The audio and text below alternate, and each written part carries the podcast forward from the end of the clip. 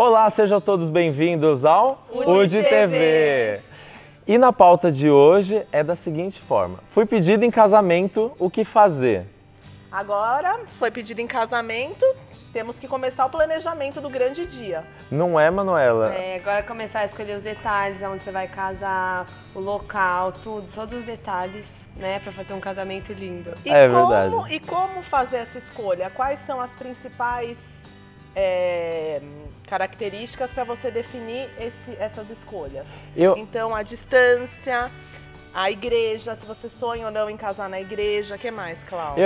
isso eu acho super importante. Por exemplo, Manuela, se você fosse casar hoje, você ia com certeza é, imaginar nos caráteres religiosos ou se não tem religião. Eu acho, Exatamente. não é? É, Então isso ia interferir um pouco nesse planejamento, na escolha do local. Em questão da praticidade também, né? Porque na cidade que a gente vive, em São Paulo, é tudo muito complicado. A questão do trânsito, a questão da logística, depende do dia da semana. Então, às vezes você tem a opção de casar na cerimônia, fazer a cerimônia, Cerimônia no próximo lugar. E vir para o local da festa, ou você fiz- fazer tudo já no mesmo lugar, que né, você ganha tempo e tem uma praticidade. Tudo vai do sonho, né? Verdade. E acho que outro detalhe importante é a gastronomia, porque não existe nada melhor que festa com comida boa. Ah, isso é verdade, isso é verdade. E a Manuela sabe falar muito bem sobre isso. Então vamos pensar. Então aqui a gente parando para analisar tudo seria em primeiro lugar é, ver a religião do noivo e da noiva para decidir se seria na igreja ou se já optar É. para fazer o cerimonial, mesmo que seja uma coisa mais moderna no próximo local da local, festa. Eu acho que outra coisa também a se fazer, né? é, viu essas questões, seria ver também se for com.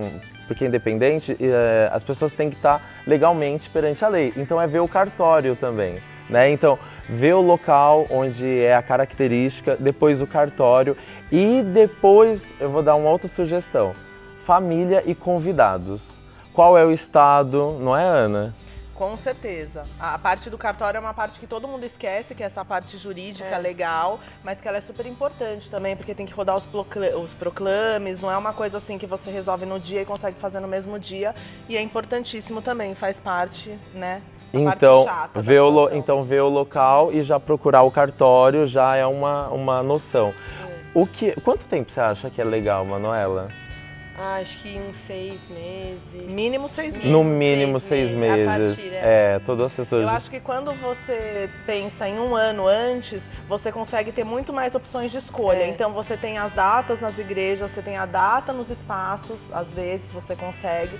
Então você consegue escolher de forma mais fácil. Você né? acha que preço interfere também, Ana? Sem dúvida, com Sério? certeza. Você consegue pagar, né? Quando você chega na festa, você já tá com tudo pago, é, já pode investir já em outras coisas, porque é uma fase que tá acontecendo muita coisa, né? Você tá comprando apartamento, você tá mobiliando, não é só o casamento. Ela né? É a- uma família, é uma mudança de vida, né? Sem falar que o que afeta também o valor vai ser o número de convidados. Tem que fazer a lista super bem Ah, muito bem lembrado. É. Isso interfere muito na gastronomia, né, Manuela? Gastronomia e, as- e os pais também querem convidar, então tem que fazer uma lista bem equilibrada.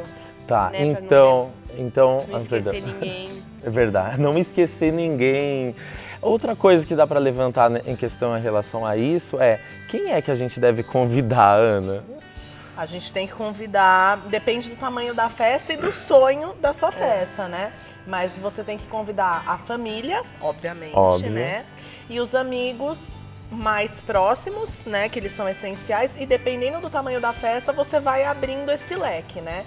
Então você vai vendo pela proximidade de amizades. E não tem como a gente dizer diferente, muitas vezes tem o sonho dos pais. Hum, Então, muitas vezes a gente senta aqui, a gente vê com os clientes, festa é alegria, não pode tornar um estresse.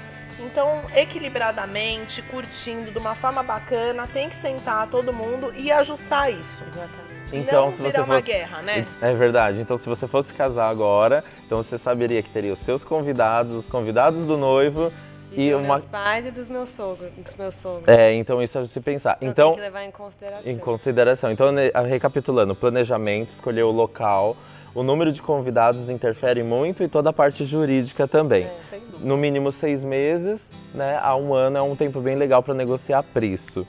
Bem-vindos ao nosso canal e vamos estar semanalmente di- dividindo com vocês essas informações que a gente acha super importante. Beijo. Ah, é um pouquinho exagerado. O que que vocês acham? A gente pode assistir?